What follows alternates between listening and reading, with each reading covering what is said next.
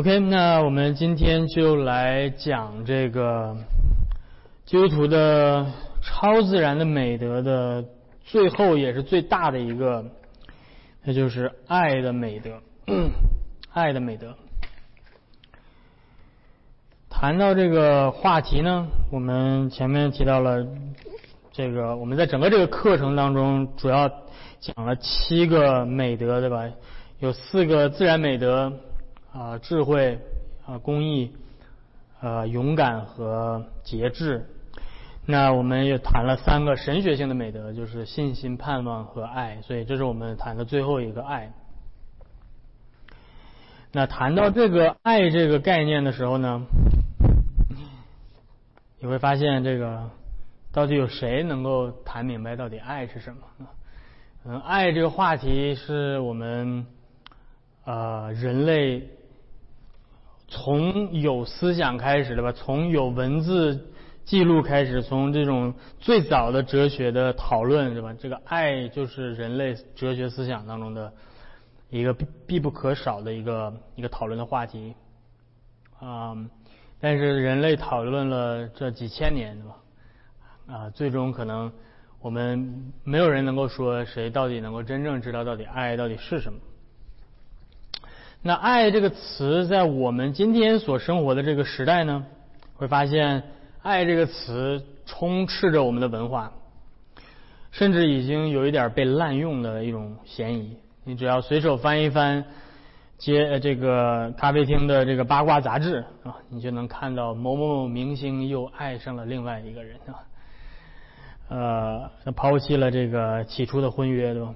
那你打开新闻看两分钟，你就能听到。高举着七彩旗的这个同性恋团体，走在大街上喊着 “Love is love, love is love”，对？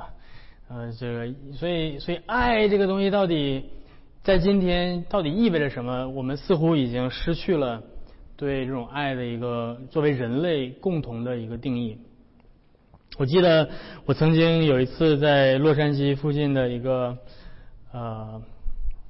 一个比较比较比较左一点的地这个街区，对吧？然后我在那个餐厅吃吃早餐，然后在吃早餐的时候，在我餐厅旁边有两个呃同性恋的两两个女生，然后他们带着他们的狗狗，然后在我旁边吃早餐。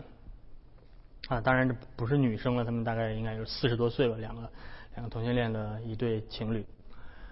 然后呢？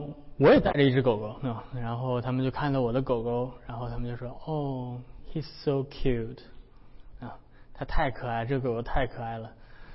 They love you unconditionally，啊，他们是完全无条件的爱你，脱口而出。然后我礼貌的回应了，笑了笑，啊。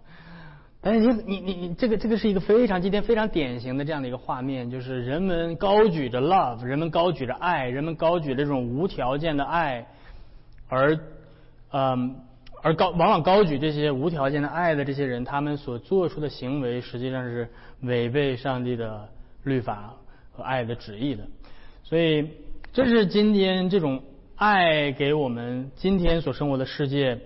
啊，借着媒体，借着公众舆论，借着一些哲学家的作品来渗透到我们生活当中，来塑造我们对爱的定义，甚至渗透到教会里。啊，那所以今天的基督徒，今天的教会，有的时候也被这种这种世界上的这种爱的定义所所影响，是吧？所以教会里面也也经常会听到这种 unconditional love，对吧？这种无条件的爱。啊，等等，要高举这种爱。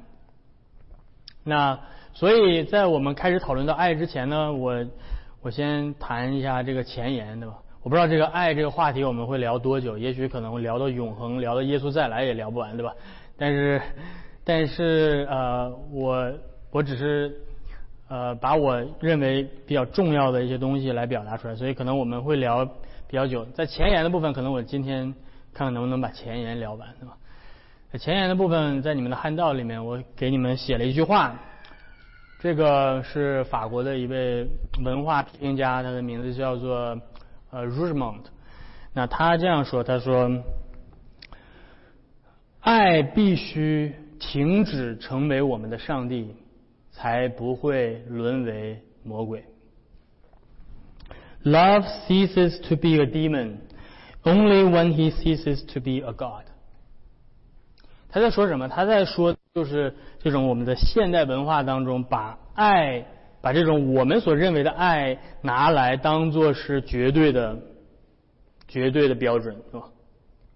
把这个爱当做是上帝，这个爱是要求我们绝对无条件的顺服，那么谁也不能够反对我的这个爱。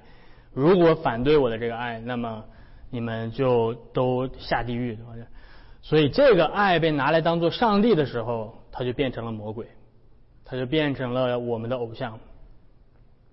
所以呢，呃，这个这个话反过来，对吧？路易斯呃，C.S. 路易斯把 r u s h m a n 的这个话反过来说，他说，爱一旦变成了上帝，就会沦为魔鬼，是一种危危险的偶像崇拜。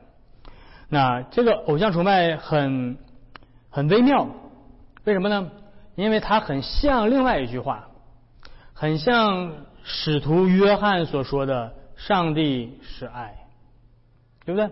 使徒约翰说“上帝是爱”，但是这个偶像，这个这个人造的偶像说什么？这个人造偶像把这个话反过来说：“爱是上帝。”但是这就出现了问题。当我们说“上帝是爱”的时候，这个。没有错，但是反过来，是否是所有形式的爱都是上帝呢？不，有没有一种受造物的爱，对吧？我们的爱是受造物的爱，我们的爱不是创造主，对吧？上帝给我们爱的能力，我们去使用这个能力的时候，并不使得我们的爱成为创造主，这不能不得使我们的爱成为绝对的标准，所以把这种。把这个爱偶像化的结果当做是上帝的结果，那就是当我们做任何的事情，只要我们是出于这个爱的名义去做的，那么就是绝对正确的、神圣不容侵犯的。这就是把这种爱偶像化的一个一个一个特点。而这个偶像化的爱不仅要求我们自己去绝对的顺服，而且要求所有的人。都不计代价的委身在我所定义的这个偶像的爱之下，任何对这种爱的质疑都是不得宽容的，包括上帝自己的律法在内。如果我爱，对吧？这个人，那么连上帝都不能质疑我的爱，对吧？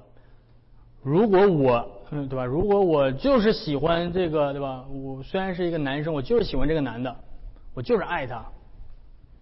上帝都不能够对我的爱有任何的约束，因为我的爱甚至高过上帝的律法，是吧？上帝说你不可以，呃，不可以这样，但是 Who cares？我的爱才是真正的上帝。所以这就是现代的呃一个一个问题，就是左派，对吧？不论是左派还是。还是呃怎么样？主要主要流行在这个 progressive 的这边，叫做有的时候被称为叫做 tyranny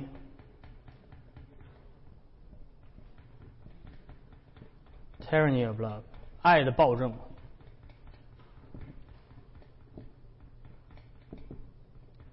这个爱成为一个独裁者，统治着这个世界，对吧？这里面的这个爱是我我所定义，我自己定义的，到底什么是爱？我我的爱，对吧？我虽然我是一个已婚的男子，对吧？但是，当我遇到了那个在我生命当中让我就眼前一亮的那个那个女孩的时候，对吧？我对她的那个爱是如此的真实，让我像充满了这种触电的感觉，让我日思夜想，对吧？哪怕我是一个已婚的男子。但那个爱就是最真实的，我就我必须要把一切顺服在那个爱的统治之下，包括我可以为了那个爱而放弃我的婚姻。那这些都是现代的爱的暴政啊！你可以看到很多这种对吧？借着这种媒体，借着好莱坞的电影，是吧？传达出来的这种信息，对吧？你可以看到这个有这个多么成功的人士，但是他的婚姻非常的不幸，对吧？他这个对他的老婆非常的冷漠，他老婆对他也很冷漠，但是他突然在一次出差的旅途当中就遇到了一个一个活泼开朗的女孩，然后哇，从此改变了他的人生，然后怎么怎么样？那好莱坞的电影都这么拍，对吧？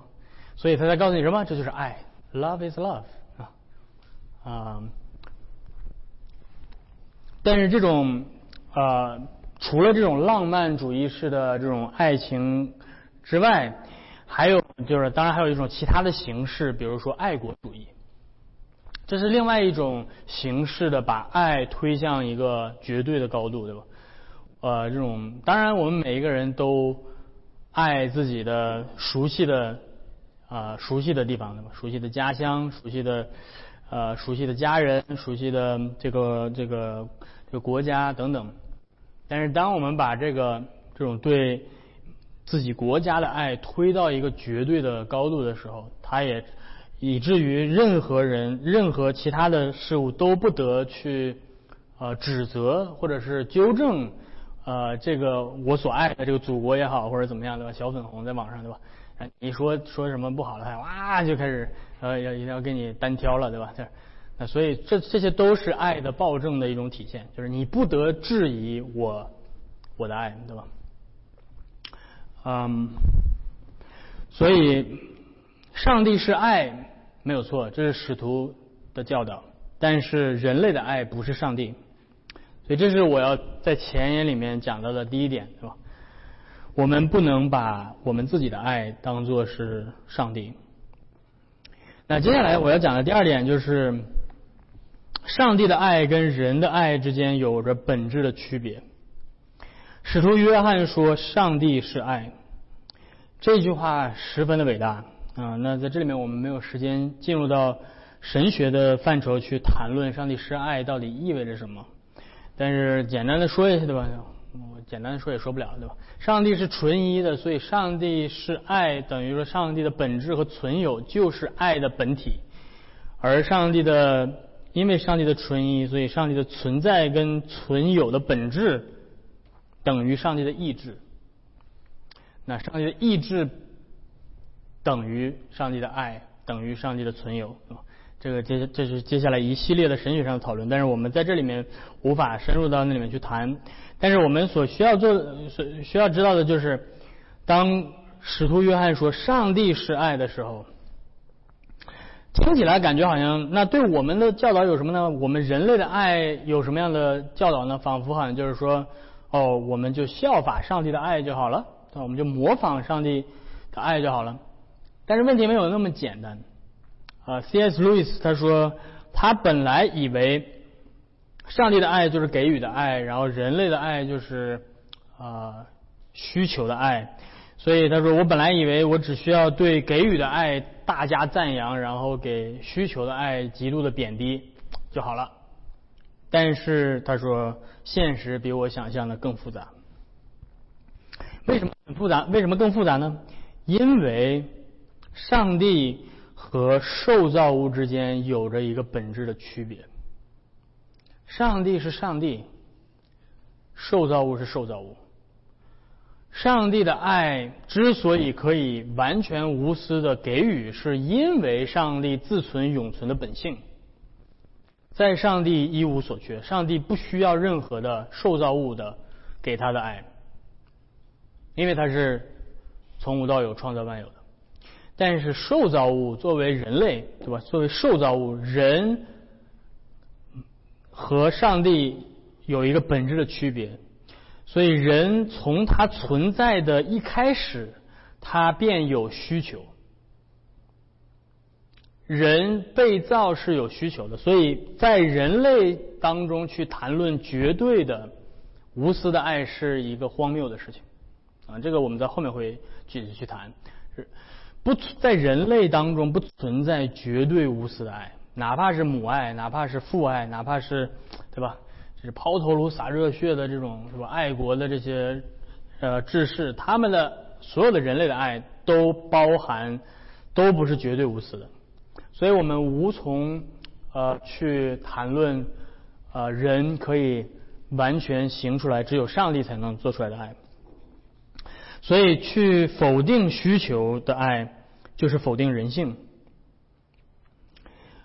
所以 C.S. 路易斯说，在一个造物主面前夸口说“我无私的爱你”，这样的受造物是一个愚蠢狂妄的受造物。因此，他总结说，有一种需求的爱，是与人类最健康、最崇高、最现实的灵性状态相吻合的，至少构成了它的主要的部分。我们得到了一个结论，那就是当人在某种意义上最不像神的时候，他却反而最接近神。C.S. 路易斯的是语出惊人，对吧？当当在爱的层面上，我们最不像神的时候，我们反而最接近神。他在说什么？他在说，当我们面对上帝的爱的时候，我们所能做的。不是对上帝说：“上帝啊，我也可以这样爱你。”对吧？不是跟上帝说：“上帝啊，你这么无私的爱我，我也可以这么无私的爱你。”对吧？C.S. 路易斯说：“如果敢对上帝这样说说话的受造物是愚蠢狂妄的受造物。当你面对上帝的爱的时候，你能做出来的是：上帝啊，只有你能这样爱我，我没有办法这样回报你的爱。但是我最需，但是我是如此的需要你的爱，所以。”对吧？我只能在你面前承认我是一个无能的乞丐，我是贫乏，呃，无无法没有能力去这样回报你的爱的受造物，但我，但我却白白的领受你的爱，所以，所以我们无法回报上帝，上帝给我们的爱，这是他说，当我们与上帝最不像的时候，上帝是绝对的给予者，而我们在那个时候是绝对的领受者。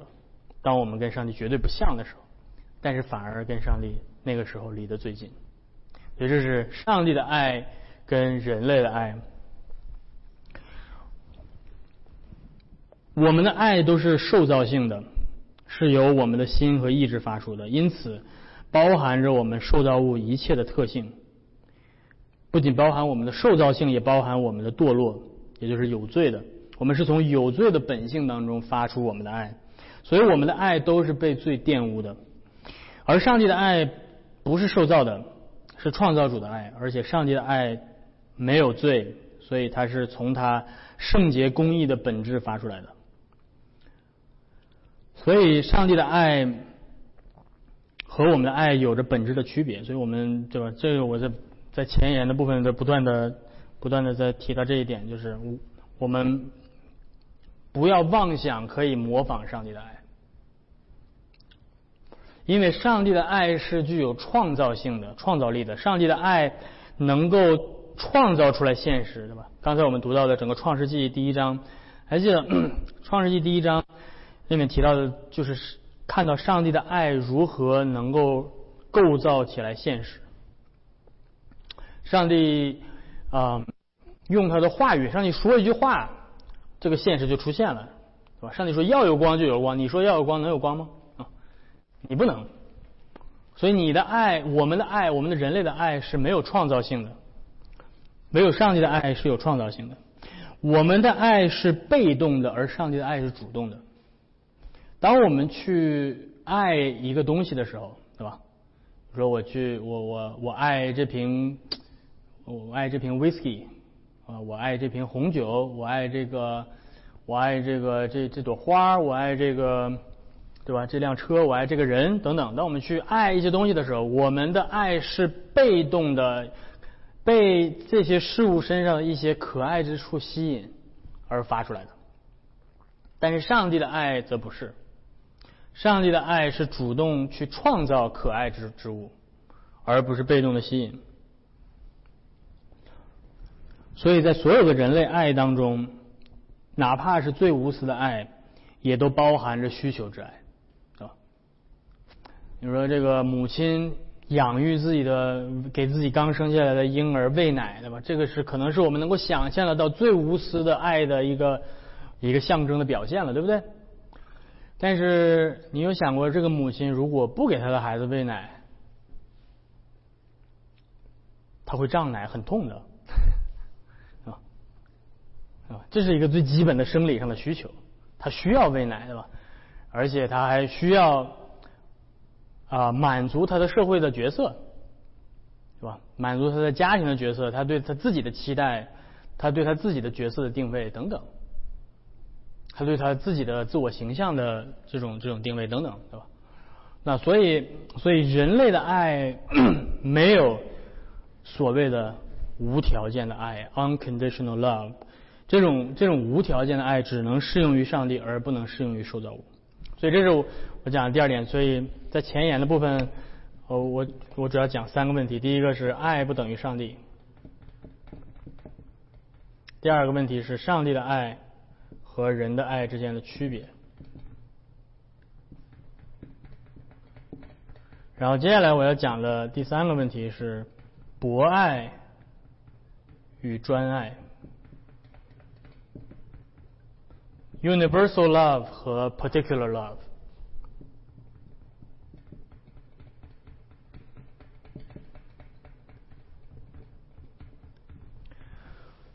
那这个也是今天我们谈论爱的时候的另外一个迷思，对吧？这个迷思就是我们最伟大的爱是这种博爱的概念，这种 universal love，对吧？我的这个我们能够产生一种人类可以靠着自己的。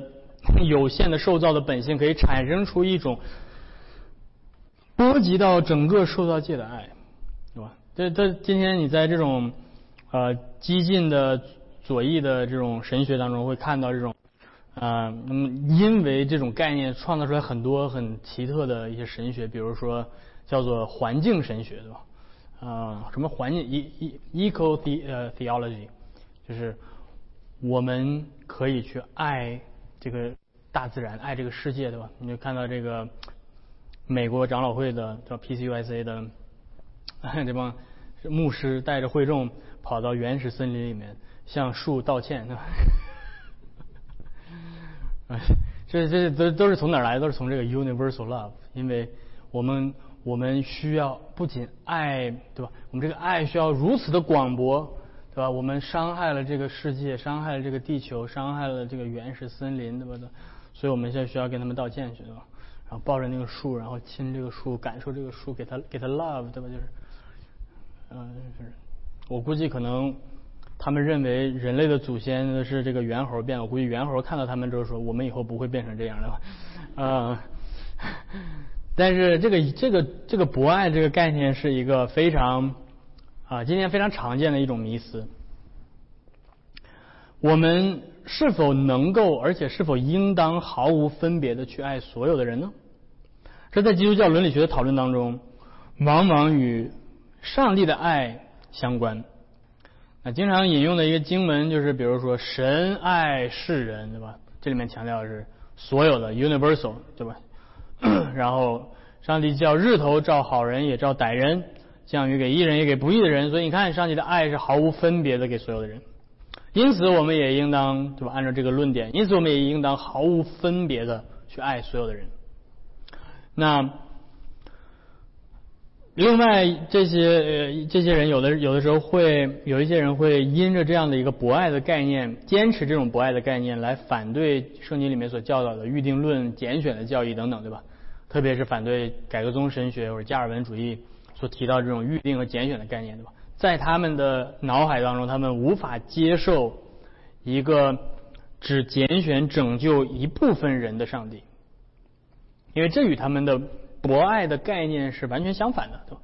如果上帝爱所有的人，那么 上帝就不应该只拣选拯救一部分人，上帝应该拯救所有的人，至少上帝应该想要拯救所有的人。对吧他到底最后能不能拯救得了是另外一回事，但是至少在我的，对吧？在这些人的神论当中，他必须要注入一种神的意志，对吧？他必须要把上帝描写成一种状态，就是神愿意拯救所有的人。那这一步再往前推到下一步，那我们在后面会谈，对吧？那就进入到普救论，那就是不仅说上帝愿意拯救所有人，而且上帝真的拯救所有人，那就是普救论。所以这种。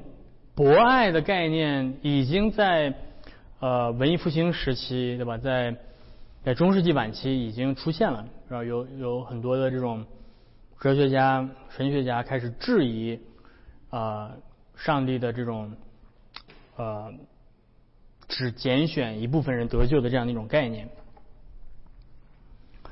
所以我们对这种观点该怎么回应呢？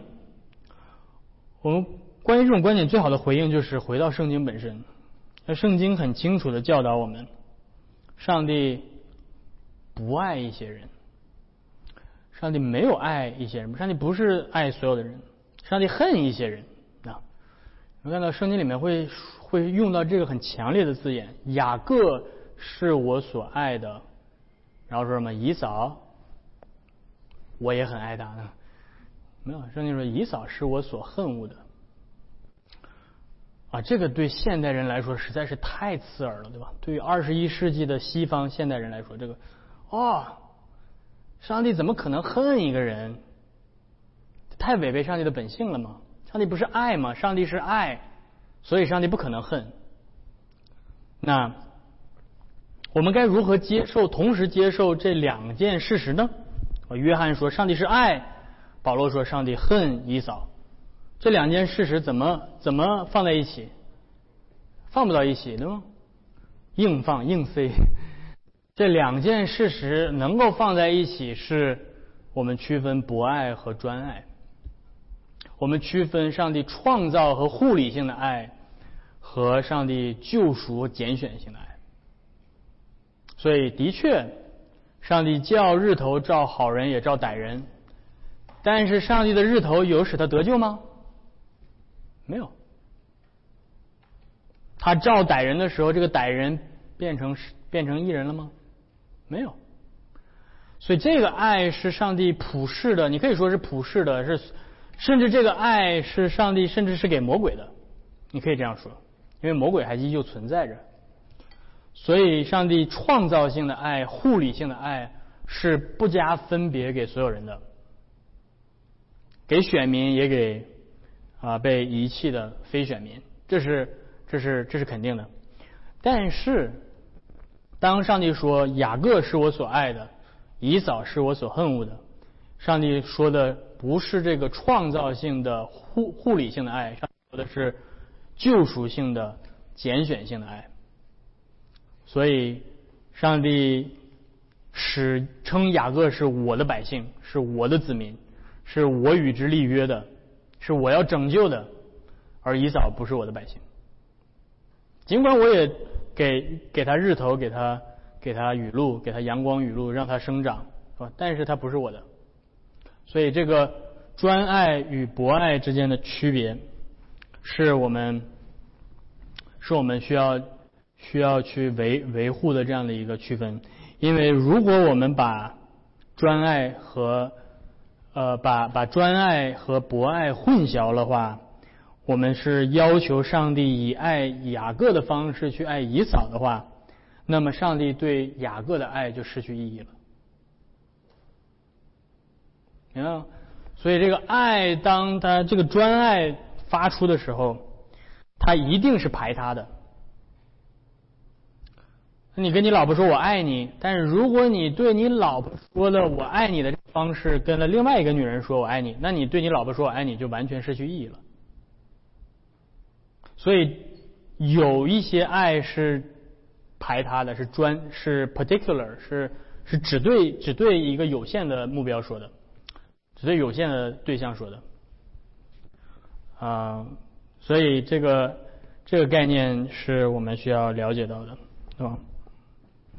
耶稣也是这样告诉我们。耶稣说：“一个人不能侍奉两个主，不是爱那个恨这个，就是重这个轻那个，是吧？”这耶稣说的啊。耶稣说：“你不能两个都爱，你只能选二选一，因为这种爱才是有意义的。”耶稣在说什么？耶稣说：“你们不能既侍奉耶和华，又侍奉马拿，对吧？在上帝跟偶像之间，你只能二选一，你不能两个都要。在结婚，对吧？在夫妻的爱当中，你只能选一个啊，你不能说这个女孩我也想要，那个女孩我也想要，是吧？你不是穆斯林，但是穆斯，但是就算在穆斯林里面也是这样，穆斯林要求你，对吧？你不能，你你不能这个轻这个重那个。你如果娶两个老婆，所以很多穆斯林不娶两个老婆，很多穆斯林只娶一个老婆。为什么呢？因为他们知道他们做不到，他们无法做到真正的公平。所以，对吧？为什么突然讲到穆斯林了呢？因为我之前研究过，我曾经有一段时间特别对穆斯林的这个婚姻法感兴趣，的，研究一下。实际上有很多穆斯林他们是自愿不娶多个老婆的，因为什么呢？因为他们要求，如果你娶两个老婆，你必须对这两个老婆完全的公平，否则另外一个被被被就是呃不公平对待那个老婆是可以告你的，是吧？怎么公平啊？是吧？你给这个的，你也得给那个。你给，比如这个包括物质啊，包括精神的，包括对吧？性上的，全部都是一样的，对吧？你不能说你这个这个星期只跟这个老婆睡觉，不跟那个另外一个老婆睡觉。你要是这样做的话，那个老婆可以告你啊。所以，所以爱是没有办，所以很多人爱是没有办法毫无分别的，爱一定是有分别的，而恰恰因为爱是有分别的，所以爱才是爱。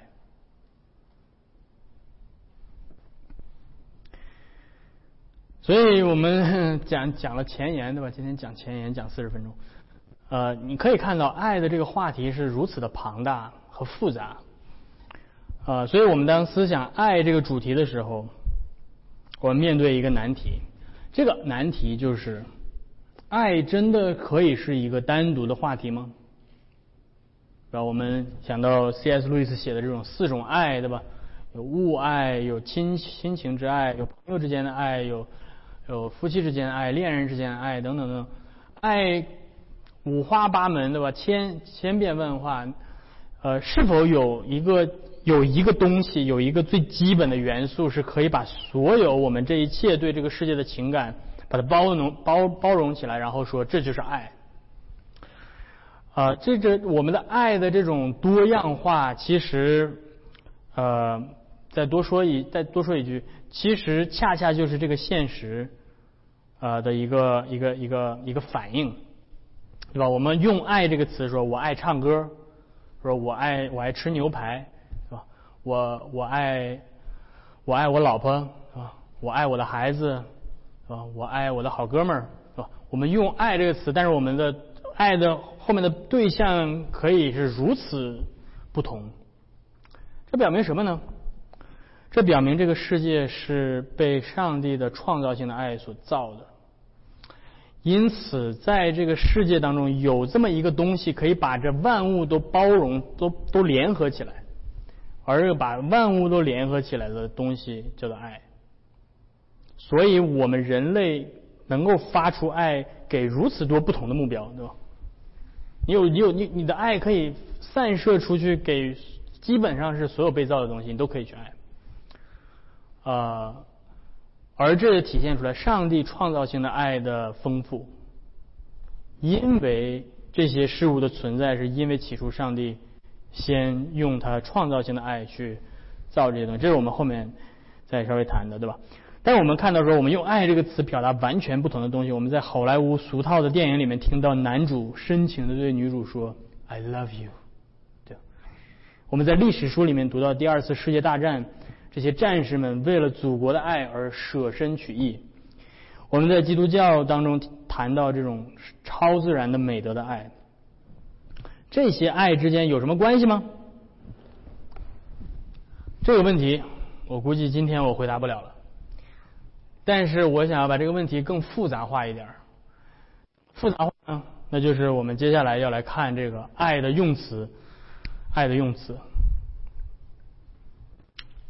爱是一个如此复杂的现实，以至于人类，对吧？在人类特别，我不知道东方怎么样，但是至少在西方，在从希腊文化到拉丁文化，用许多不同的词来都可以翻译成爱啊。中中国中文也会有这些不同的词，但是，嗯，但是这个在我在这里面陈给大家展示的是这个西方的。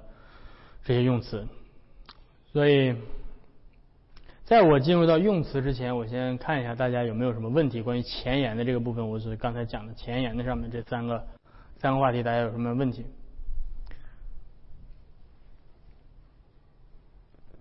？OK，没有问题的话，我们先进入到用词。那这个用词的话呢，我估计今天恐怕我可能讲不完，但是我努力的去讲一下。讲不完的话，我们下周再继续。关于前言的部分，大家都 OK，我就擦掉了，好吗？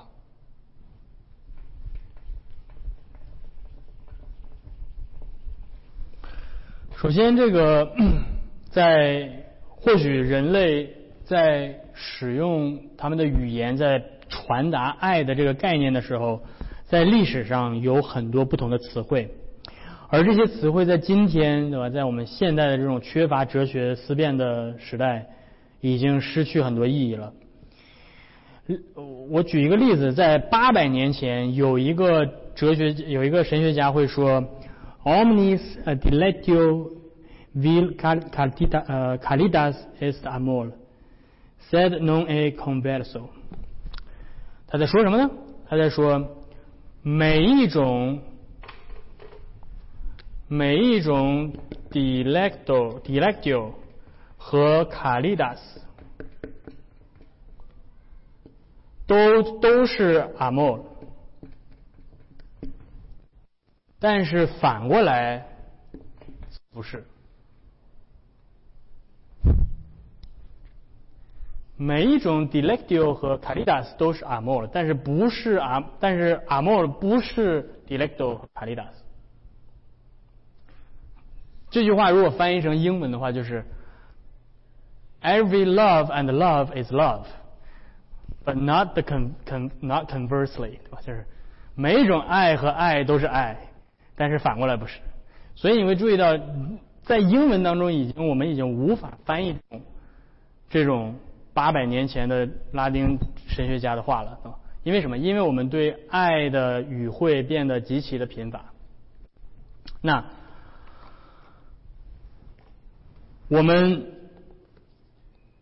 先简单的来介绍一下，在拉丁语当中啊有哪些。词来用来翻译成爱。那么首先第一个词呢，就是这个 amor。amor 在呃对吧？你们知道有的时候在西班牙语或者是在意大利语里面对吧？amore 就是这个爱的这个现在现在的名词的形式 amore 啊，di amo 对吧？是意大利语的我爱你，di amo。那这个 amore 它的概念就相当于英语当中的 love，也就是我们中文当中的爱。那这是涵盖最广的一个最普遍的词。如果说这个词有任何的特殊之处，那么这个词在描述一种状态，这种状态是什么呢？这种状态是被被拖起来带着走的一个状态，be carried away。这种状态是你似乎不受自己的控制，然后被带走的这样一个状态，你的你的内心被点燃的这样一种状态。所以这是阿莫。那但是很有趣的是，这种被点燃的情绪，这种被带被带被带走的这种感觉，这个词在拉丁文圣经的翻译当中很少用使用。而更常使用的是另外一个词，叫做呃，叫做这个 delectio，就是刚才我们提到那个词 delectio，或者动词的形式 delegere，delegere。那这个这个这个词呃，比如说在约翰一书第四章第七节那里面说：“亲爱的弟兄啊，我们应当彼此相爱。”那里面用的不是 amor，而是 delegere，呃，这个 delegamos，因为是爱是从神来的。Quia caritas ex Deo est，am amore 或者 amare 和 delegere 相比，amare。就是动词的话，amare，它的它所强调的更多的是情绪和情感上，amore 更强调情绪情感。那后面我们再谈这个 delegio。那与 amore 比较像的另外一个词叫做 affectio，